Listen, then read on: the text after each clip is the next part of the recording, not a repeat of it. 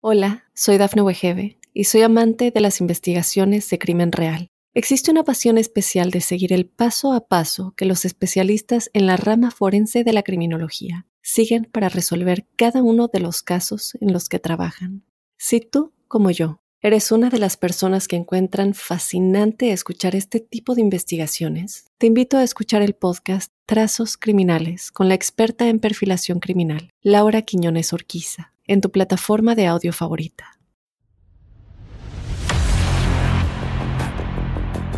Bienvenidas y bienvenidos a un nuevo episodio de nuestro podcast Crímenes de Terror. Yo soy José Luis Montenegro y en cada capítulo junto a mi colega David Orantes viajaremos en el tiempo para recordar los peores crímenes y a los personajes malignos que marcaron la historia de Estados Unidos. El caso de hoy es el de Richard Francis Cottingham, también conocido como el asesino del torso, un hombre que desmembró brutalmente a sus víctimas, cortándole las extremidades y después la cabeza. Todos estos atroces asesinatos fueron perpetrados entre finales de los años 60 y principios de los 80. Sin remordimiento alguno, el asesino del torso llegó a confesar que violó y ató a sus víctimas mientras dormían con el fin que no escaparan antes de ahogarlas en la bañera de la habitación para después tirar sus cuerpos en algún paraje. Si aún no te has suscrito al podcast, oprime el botón de seguir en la plataforma en la que nos estés escuchando, ya sea en Spotify, iHeartRadio, Amazon Music o Apple Podcast. Así, podrás recibir cada sábado la notificación de un nuevo episodio de Crímenes de Terror.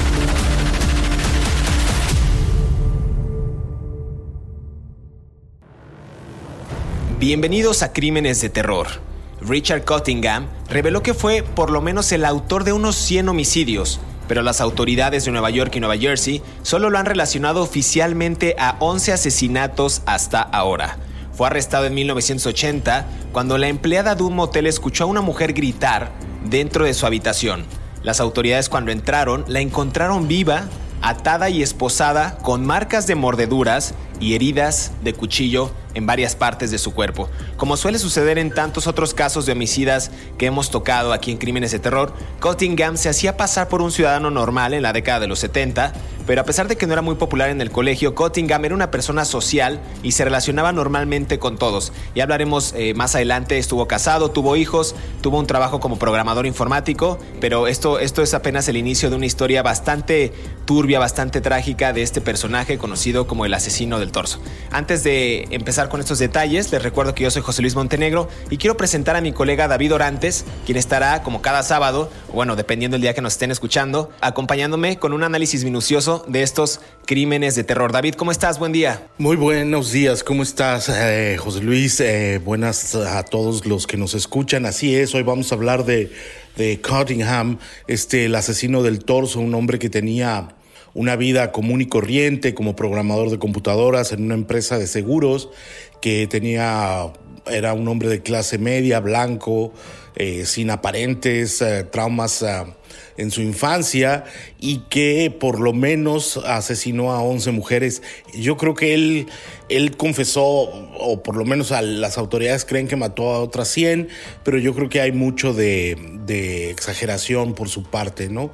Que creo que tiene que ver un poco con el ego eh, narcisista que carcome a todos los asesinos en serie, ¿no? Es un tipo interesante, es un tipo con una historia muy interesante y que hay una parte que a mí me parece un poco perturbadora, ya que la hija de una de sus víctimas ahora es su mejor amiga, ¿no? Entonces, bueno, ya hablaremos de este, al detalle de este caso, ¿no? Claro, David, es un, es un caso fascinante por, por bien lo que comentas, bueno, periodísticamente hablando.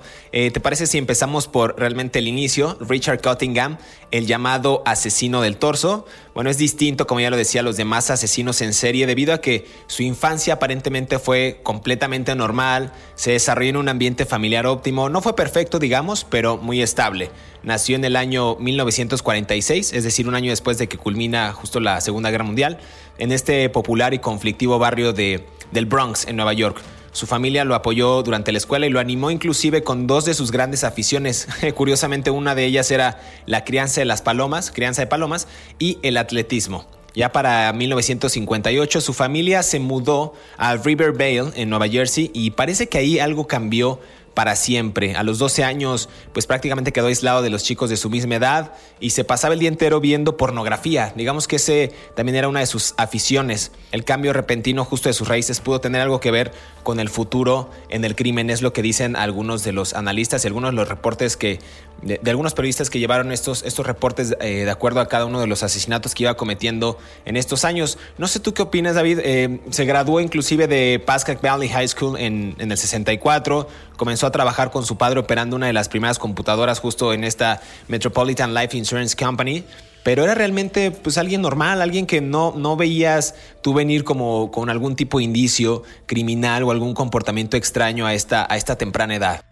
Ah, bueno, no, no era tan normal. O sea, sí, aparentemente sí era normal, sí cumplía con todos los estándares de la sociedad de, los años 60, de lo que debía ser un hombre este, de ascendencia irlandesa, mm, blanco, de, de, como bien dices, de Bronx.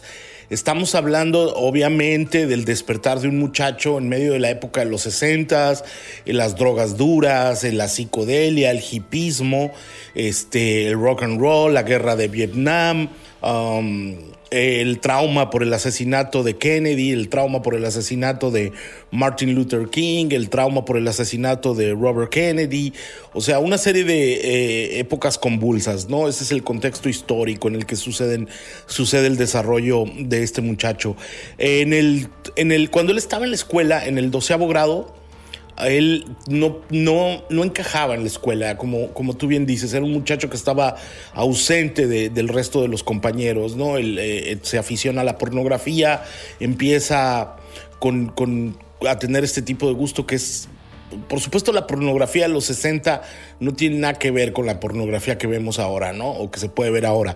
Era, es casi, casi diría light, ¿no? Visto, visto a, en la perspectiva de, los mm, del arte contemporáneo, eh, casi se podría decir que es erotismo, pero bueno, el caso es que aquí hay algo que sucede que es muy importante. Él descubre que le gusta mucho estar solo. Él descubre un vínculo con su soledad y con su ausencia de relaciones con las personas, lo cual es absolutamente legítimo. Vemos muchas personas que, nos caen gordas las personas, ¿no? Entonces él empieza a hacer ejercicio y empieza a hacer deporte, pero descubren que tiene una patología, que tiene mala vista y que no está capacitado para hacer deportes de conjunto.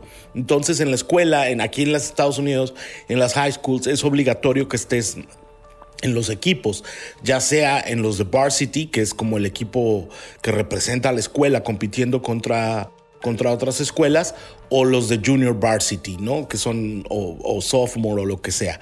Y él empieza a competir en las escuelas en el equipo de atletismo y él empieza a tomar clases, como tú bien dices, de, computación, de programación de computadoras, de operadores de computadoras. Aquí hay dos elementos que me parecen muy importantes.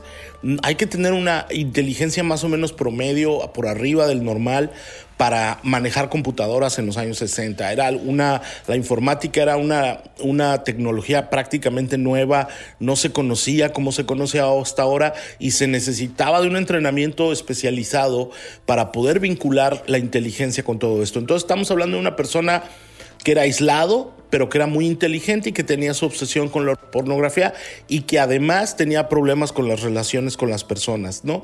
Luego, se suma un tercer problema, un cuarto problema. Él, él empieza a beber él empieza a tomar mucho alcohol y, lo arrestan incluso eh, en, el 69, si no mal no recuerdo, lo arrestan por un cargo de DWI, que es un Driving While Intoxicated, manejando bajo los efectos del alcohol, ¿no? O DUI en otros estados, Estados Unidos. Ah, y lo condenan a 10 años, 10 días de cárcel, perdón, y le ponen una multa de 50 dólares y eso queda en su récord. Pero eh, obviamente ahí había un cóctel, valga la redundancia, de, de problemáticas que se estaban sumando. El alcoholismo, su ausencia de empatía con otras personas, su obsesión con la pornografía y un alto grado de inteligencia por otro lado. ¿no? Claro, y ahorita esto que comentas de la pornografía, leyendo algunos, digo, sin tener esta, este, este máster, ¿no? O ser un, especialista, eh, leí varios artículos donde decían que justo la pornografía en todas sus variantes está ligada o íntimamente ligada a esta obtención del placer y al despertar de la curiosidad sexual. Eso era por una parte lo que, lo que hacía justo eh, la obtención de estos placeres a través de la, de la pornografía, por reducir el estrés, aumentar los niveles de fantasía, permitir la autoexploración, pero también tiene aspectos negativos esto, según los expertos, se podrían llegar a generar conductas sexualizadas problemáticas, cierta predisposición a una iniciación temprana de la actividad sexual, pero también unas expectativas, digamos, poco realistas de estas relaciones, lo cuales generarían pues, agresividad sexual, distorsión de los roles de género y objetificación de la mujer. Entonces, bajo estos patrones también era como, como él se, se manejaba con este consumo eh, asiduo de la pornografía. Y justo el 3 de mayo de 1970 se casa con Janet, con quien tuvo tres hijos.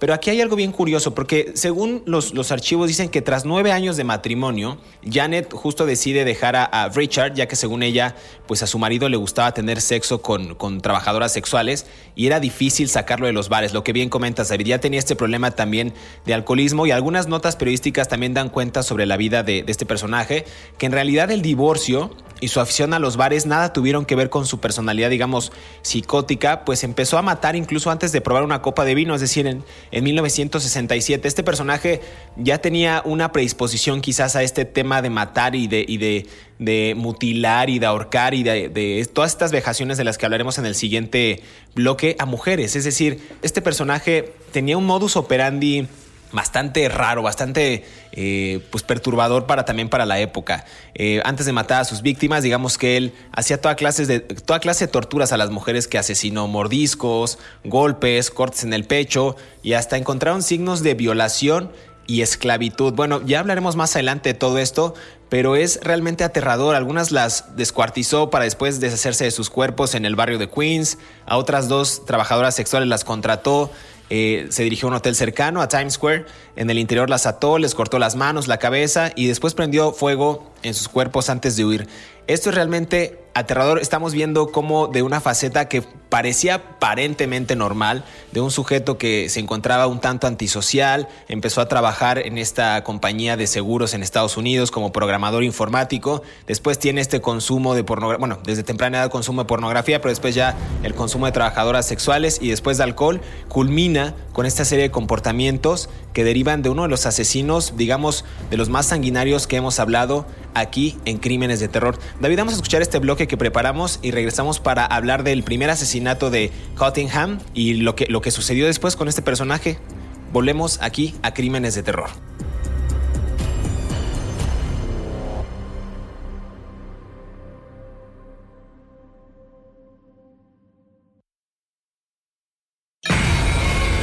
Estos son cinco datos perturbadores de Richard Cottingham. Número 1. Richard nunca sufrió abuso sexual, físico o psicológico. Sus padres eran personas relativamente equilibradas que lo querían y no abusaban del alcohol o las drogas. Sin embargo, pese a no contar con una razón aparente que lo encaminase hacia el crimen, con apenas 21 años de edad, Richard mató a su primera víctima. Número 2. Irónicamente, la primera detención de Richard ocurrió en 1969. No tendría lugar por el gravísimo asesinato de Nancy Bogle, sino por una falta menor como conducir en estado de ebriedad o bajo el influjo de alguna sustancia. Delito que le costó 50 dólares y 10 días en la cárcel. Número 3.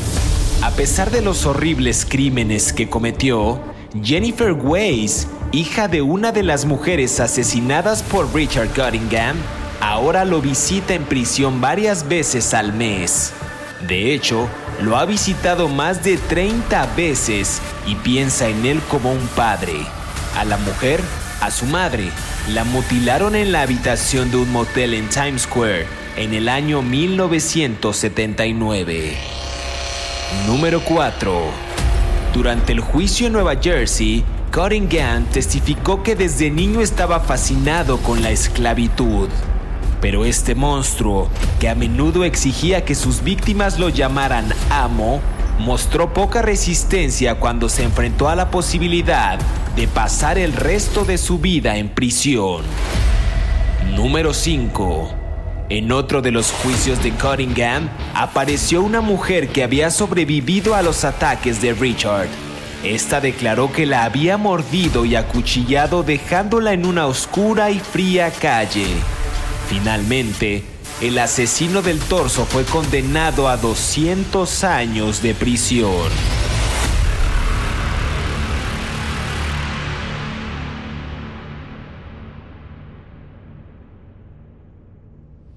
Regresamos a Crímenes de Terror, estamos hablando de Richard Cottingham, mejor conocido como el asesino del torso. David, ya decíamos en el bloque pasado, un personaje realmente con algunos matices claroscuros, una infancia pues un poco antisocial, el consumo de la pornografía, después del alcohol, el, el asiduo también este, esta contratación asidua de, trabajadoras sexuales eh, y después se desemboca en una serie de asesinatos que el primero, eh, antes de casarse, ocurre en el 67, ya lo decía yo que no, las autoridades no lo relacionaban ni con el consumo de alcohol ni con el tema de las trabajadoras sexuales. Ahí hubo quizás un parteaguas o algo que se rompió este personaje que empieza a ejecutar este, esta serie de asesinatos bastante, bastante perturbadores también para la época, David. Sí, la primera víctima fue Nancy Shiaba Bogle era una mujer de 29 años. Eh, quiero detenerme un poco con ella.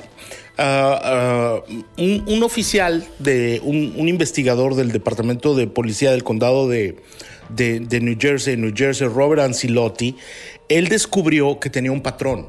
Esto es muy, muy importante. Todas las mujeres que mató a Cunningham, todas tenían, eran bajitas y rubias. ¿No? Aquí estamos hablando, y esto lo descubrió un investigador, ¿no? Entonces, casi todas estaban al final de, los 19, 20 años o principios de los 20. Bogle tenía 29, pero había otras de 18, 15, 22, 19, ¿no? 22 años. Él las contractaba en bares donde estas mujeres asistían para ofrecerse en este ofrecer sus servicios sexuales. Es muy común que en algunos bares, que no son de prostitutas, son, son bares normales, pero una muchacha se te aproxima y te dice, ¿quieres pasar una noche bien? Y ya, pues tú ya sabrás si llegas a un precio o no. Entonces, este, él las contrataba y les ponían los tragos una droga que es tuinal, no, no sé cómo se llama en español, este refinol también se llama, y él las drogaba y con eso él se las llevaba al cuarto.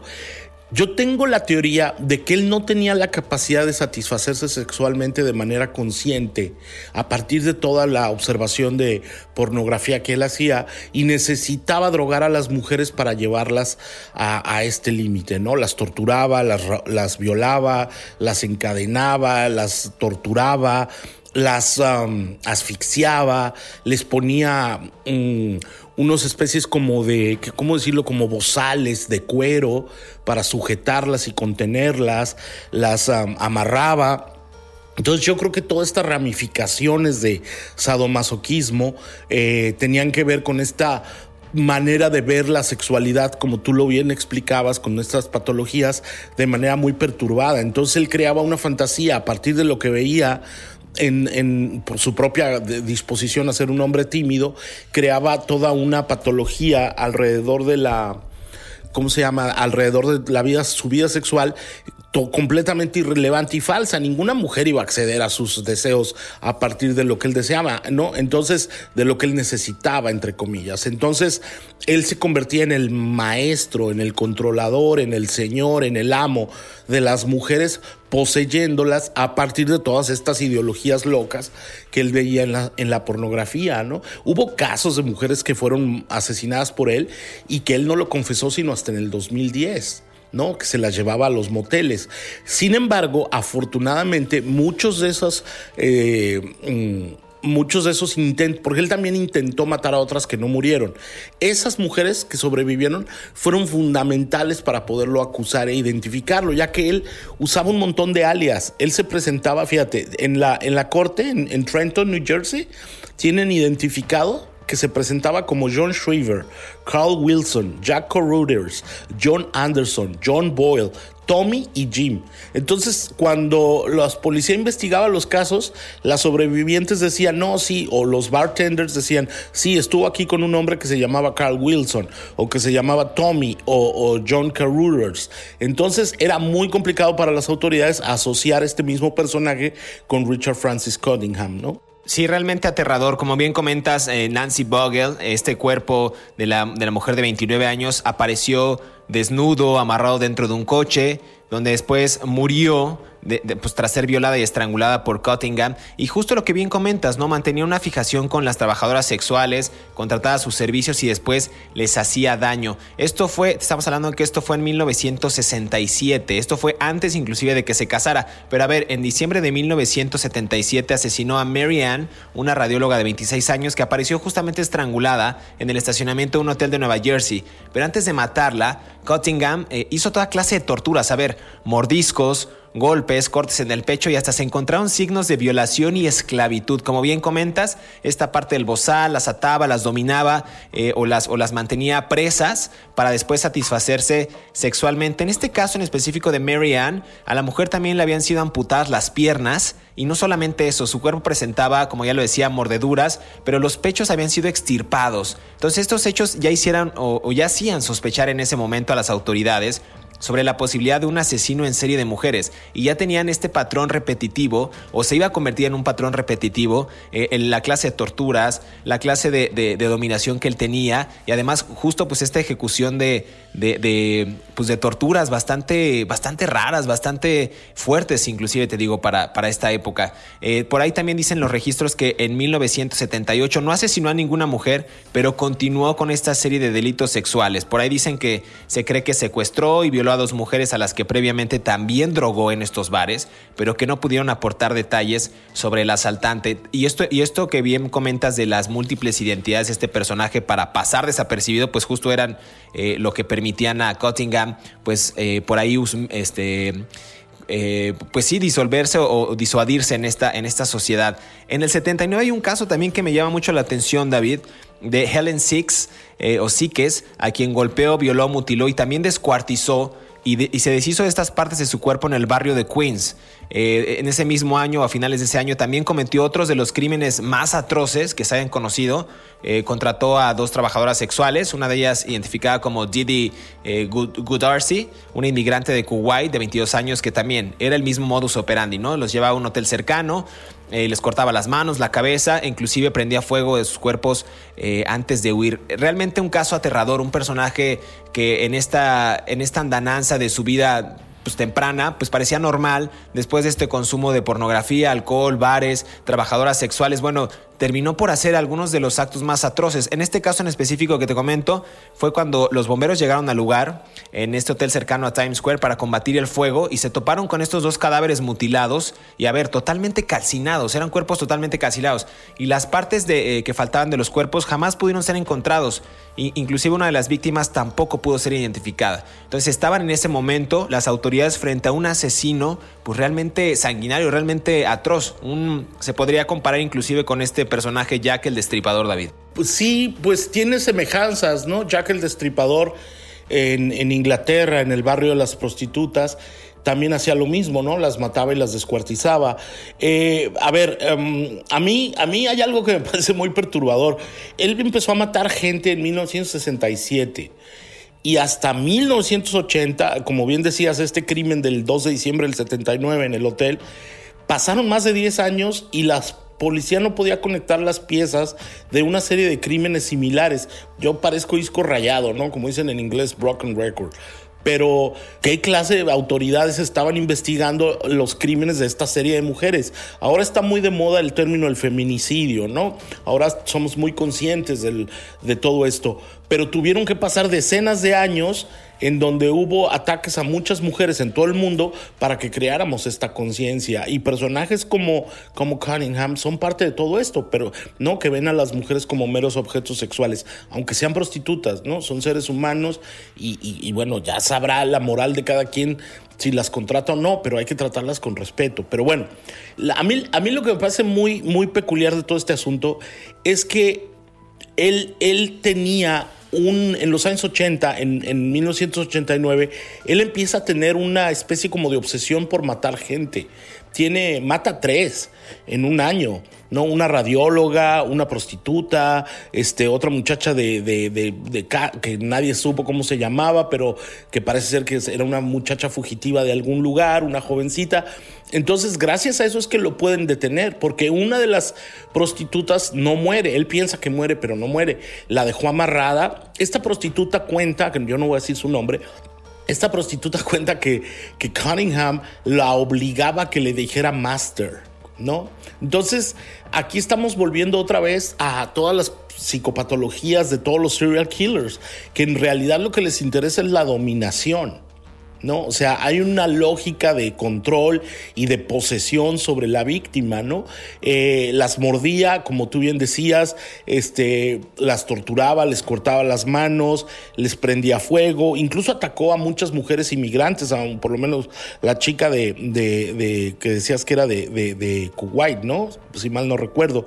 No, de Irán, de Irán. Decías que era una inmigrante de Irán, tienes razón. Y también Irene Blaze, que era una colombiana. Entonces, todos, toda esta onda eran mujeres indefensas, entonces que además las drogaba y luego las obligaba cuando ellas despertaban eh, ya esposadas en un cuarto de hotel a que le dijeran master. Ese, ese gesto a mí me parece que es el gran revelador que resume la personalidad. Él era una persona que tenía una gran necesidad de satisfacer su ego y su, y su moral entre comillas, después de haber sido una persona insignificante en su vida, encontraba un, asidero de placer en el, en el acto de, poder ser alguien que controla la vida sobre otro. Y eso era lo que lo estimulaba sexualmente por encima incluso por, de la sexualidad. Y todo esto se desprende a partir del, del consumo de pornografía, ¿no? Hasta que finalmente lo pudieron arrestar, ¿no? En el 80, ¿no? Claro, justamente por, este, por esta clase de indicios, por esta clase de modus operandi, las autoridades se percataron de las coincidencias con otros asesinatos. El de Helen Six, tenían un patrón, ya buscaban al asesino del torso. Entonces, ya al parecer era desconocido Richard Cottingham, pero pues justamente los investigadores rápidamente pues analizaron los crímenes del pasado con características similares, los pusieron sobre la mesa y recordaron inclusive en esta Navidad del 77 el cuerpo de la radióloga y descubrieron en este hotel de la misma manera al asesino que bien comentas que cae en 1980, en mayo de 1980, eh, del cual hablaremos el caso ya para ir cerrando esta conversación del asesino Richard Cottingham, mejor conocido como el Torso Killer.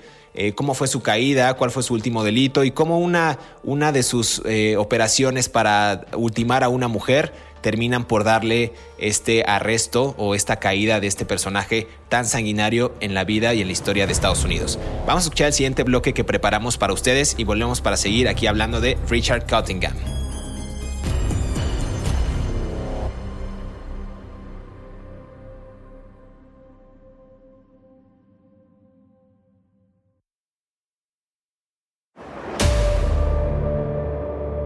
Tres días después de ser declarado culpable de los asesinatos de Nueva Jersey, Richard Cunningham intentó suicidarse en su celda tomando antidepresivos líquidos. Luego, unos días antes del veredicto de Nueva York, intentó suicidarse cortándose el antebrazo izquierdo con una navaja de afeitar frente al jurado.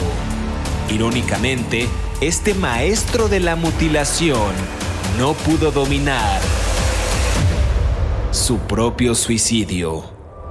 Sigamos escuchando el capítulo de Richard Cunningham, mejor conocido como el asesino del torso. Esto es Crímenes de Terror. Regresamos a Crímenes de Terror. Estamos hablando de Richard Cottingham, mejor conocido como el Torso Killer o el asesino del torso.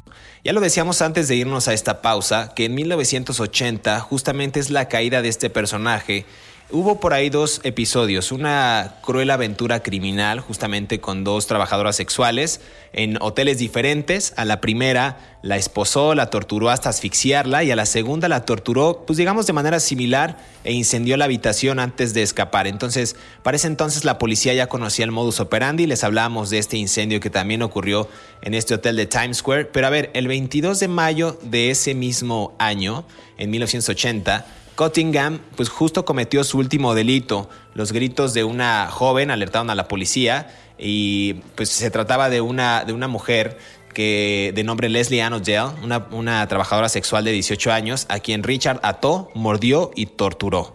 Ella aparentemente accedió a tener sexo con él por 100 dólares y comenzó a torturarla a David, como decíamos en el bloque pasado, pues mordiéndole los pezones. Y aquí hay algo bien curioso, a la par que le decía, ya decías tú en el, en el bloque pasado que les gustaba que le, que le, dijeran a este personaje Master. Y en ese momento cuando tortura a Leslie le dice, bueno, las otras chicas lo hicieron y tú también. Eres una una, digamos en, términos muy grotescos, una, una, prostituta, pero bueno, en otro término más, más fuerte, y tienes que ser castigada. Esas eran sus palabras y le susurraba al oído mientras cometía toda esta clase de salvajadas. Era realmente pues un juego manipulador, un juego de presión, un juego de imponer justamente este poder y, al final ultimar a, estas, a, muchas de estas víctimas, David. Sí, a ver, eh, los seres humanos somos animales de costumbres, ¿no? Eh, y una de las costumbres que tenemos es reproducir ritos. Todos los días, por ejemplo, hay seres humanos que se levantan y le ponen a su café miel y leche, ¿no? Y no pueden tomar café sin miel y leche. Bueno, Cunningham era un animal de rituales, tenía ritos. Uno de sus ritos era ir siempre al mismo hotel casi siempre llevaba a las chicas al mismo hotel. Las llevaba a este Hasbrook Heights Quality Inn, como se llamaba en ese tiempo. Eh, estaba muy cerca de donde él recogió a esta chica O'Donnell, eh, Odell, perdón, Odell, en Lexington Avenue, la calle 25, ¿no? Los que conozcan Nueva York sabrán dónde estoy hablando, que sigue siendo una zona muy intensa, por así decirlo, ¿no? Eh, entonces él siempre iba a este hotel. Eh, la policía ya había investigado ese hotel porque ya habían encontrado ahí a una de las víctimas 18 días antes o 20 días antes. Entonces, realmente si Cunningham hubiera, se hubiera llevado a la, a la muchacha a otro lugar, probablemente nunca lo hubieran capturado o lo hubieran tardado más en capturar. Pero como, somos unos animales de costumbres, de rituales, pues la llevó al mismo lugar donde la, llevaba. ¿Y por qué? Porque el escenario para los asesinos en serie es importante. Es un lugar, es su refugio, es, su, eh, es el entorno en el que se sienten seguros. No la llevaba a su casa, la llevaba a un hotel donde le era, la iba a tirar. Además, en términos eh, mm, estéticos, pues es más fácil deshacerse de un cuerpo en un hotel que no vas a tener que limpiar al otro día como en tu casa, ¿no? Este implica otras mm, serie de, decisiones muy complicadas, ¿no? Entonces, efectivamente, la, e, ella, él le dice que le va a dar un masaje y ella se voltea boca abajo hacia el colchón y él se trepa sobre ella, la controla y con un cuchillo la empieza a cortar y le dice, si las otras pues, este, suripantas lo aceptaron, tú también tienes que aceptarlo, ¿no? Porque, porque, porque tienes que ser castigada por ser suripanta, ¿no? Meretriz, daifa, ¿no? Eh, entonces, eh, ella empieza a gritar, empieza a gritar con muy desesperada, estaba muy asustada, y hizo bien, por supuesto, y unas personas del personal de limpieza llegan corriendo al cuarto y, pegándole qué estaba pasando, qué estaba pasando, y Cunningham no, no abría. Y, finalmente alguien de administración llama a la policía, llegan las primeras patrullas y, y cuando llegan detienen las policías del departamento de Nueva York y cuando llegan alcanzan a detener a Cunningham corriendo por uno de los pasillos del hotel. Eh, cuando lo, revisan su carro, eh, aquí es donde, donde esto es importante, él tenía una pistola falsa una pistola de mentiritas, este, que parecía una pistola de metal de verdad, pero era falsa, no tenía cargador, no se podía usar, pero podías intimidar a alguien, ¿no? Con, con ese tipo de arma. Este tenía, en su carro también tenía las esposas que utilizaba para amarrar a sus víctimas, los mm, bozales de, de cuero para sujetar a sus víctimas, los collares para amarrarlas de, de, como si fueran esclavos, ¿no? Que es muy legítimo, insisto.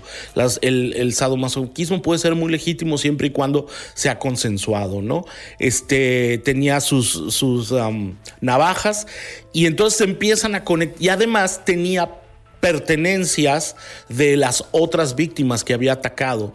Y entonces ah, eh, los, los, um, los fiscales empiezan a conectar todo esto con las víctimas previas, incluso algunas de las que habían pasado en ese mismo hotel, en el Hasbrook Heights Quality Inn de Nueva York, en donde lo detienen, ¿no?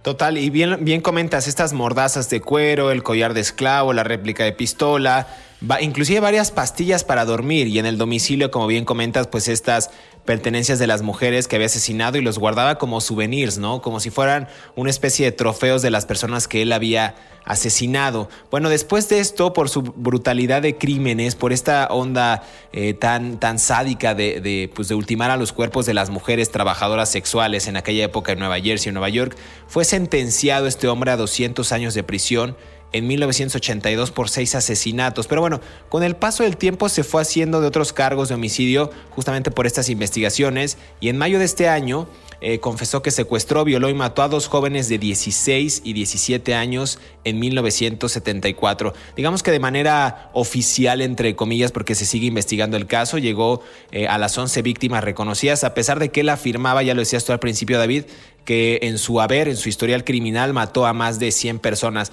Por ahí hay algo extraño y algo curioso en este juicio, en el primero, donde decían que Cottingham tenía un conocimiento práctico justo de la medicina forense, y en este periodo de 13 años durante el cual cometió estos 11 asesinatos, eh, también solo se recuperó una huella dactilar que le pertenecía a un mecanismo que él ocupaba en las esposas que dejó en una de las víctimas. Entonces, ya en los juicios posteriores también fue declarado de, eh, de otros cargos de asesinato, me parece que fueron cuatro en segundo grado.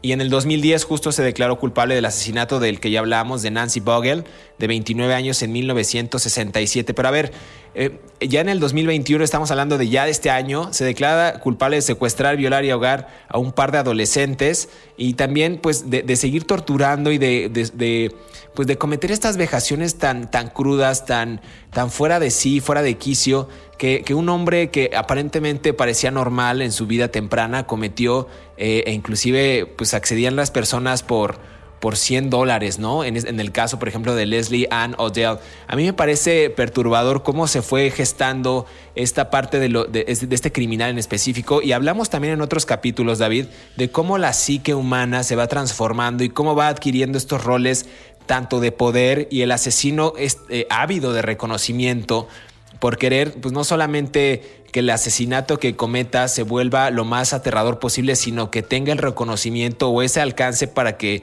pues la demás gente lo pueda, lo pueda ver, lo pueda palpar, lo pueda vivir y él pues salir victorioso o tener esta fama. No, no sé bien a bien cómo un asesino logra justo pasar del, del cometer el asesinato al querer el reconocimiento, pero también querer continuar haciendo este tipo de vejaciones, coleccionar partes de cuerpos como veíamos en asesinos pasados o elementos que traigan algún recuerdo de la víctima a la que ultimó. Bueno, es realmente, son realmente casos aterradores los que hemos tocado en crímenes de terror y en este en específico eh, me llama mucho la atención la, la, parte de la vejación de cómo, cómo hace cortes precisos, por eso lo que comentaba de la medicina forense, cómo hace cortes precisos para deshacerse de los cuerpos, para cortar las manos, para cortarles la cabeza.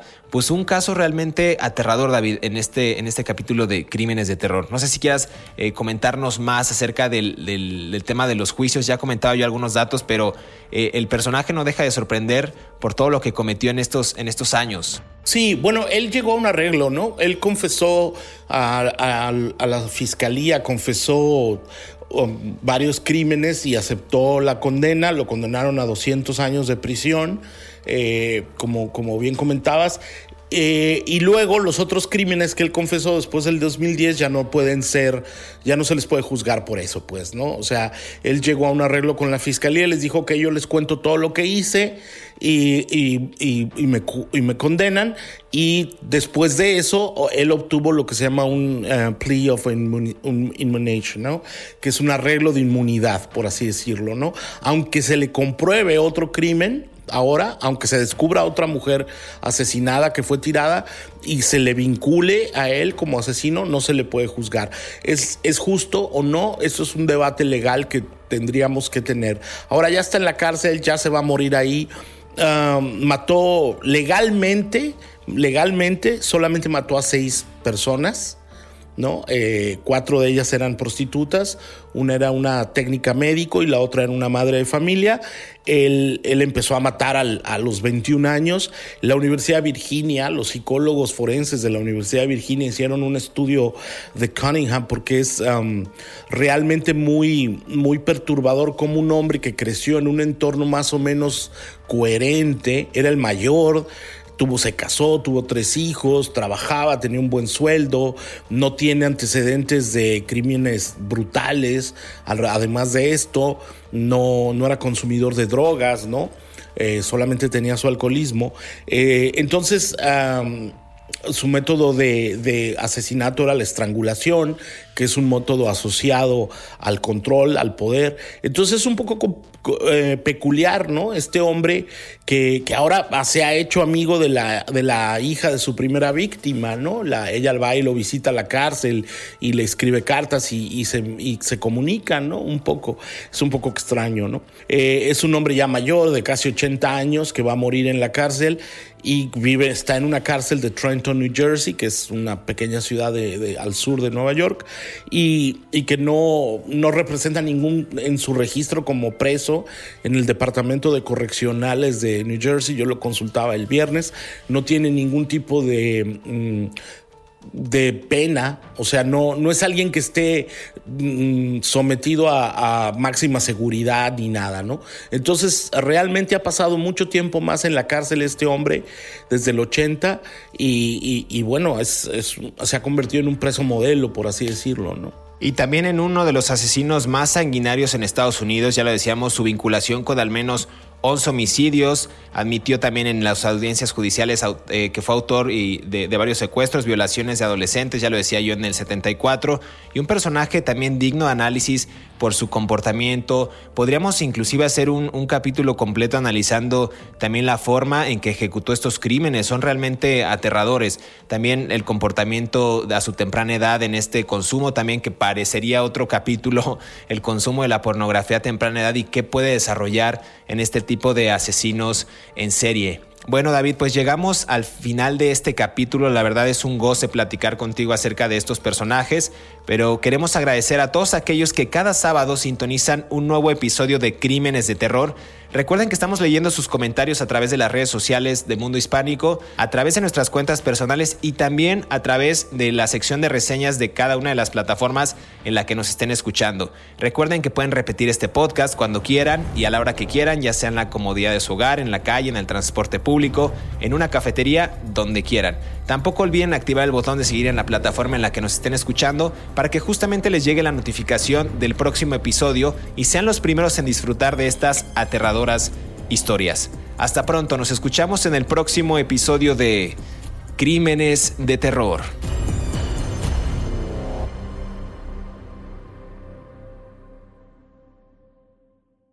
Hola, soy Dafne Wegebe y soy amante de las investigaciones de crimen real. Existe una pasión especial de seguir el paso a paso que los especialistas en la rama forense de la criminología siguen para resolver cada uno de los casos en los que trabajan.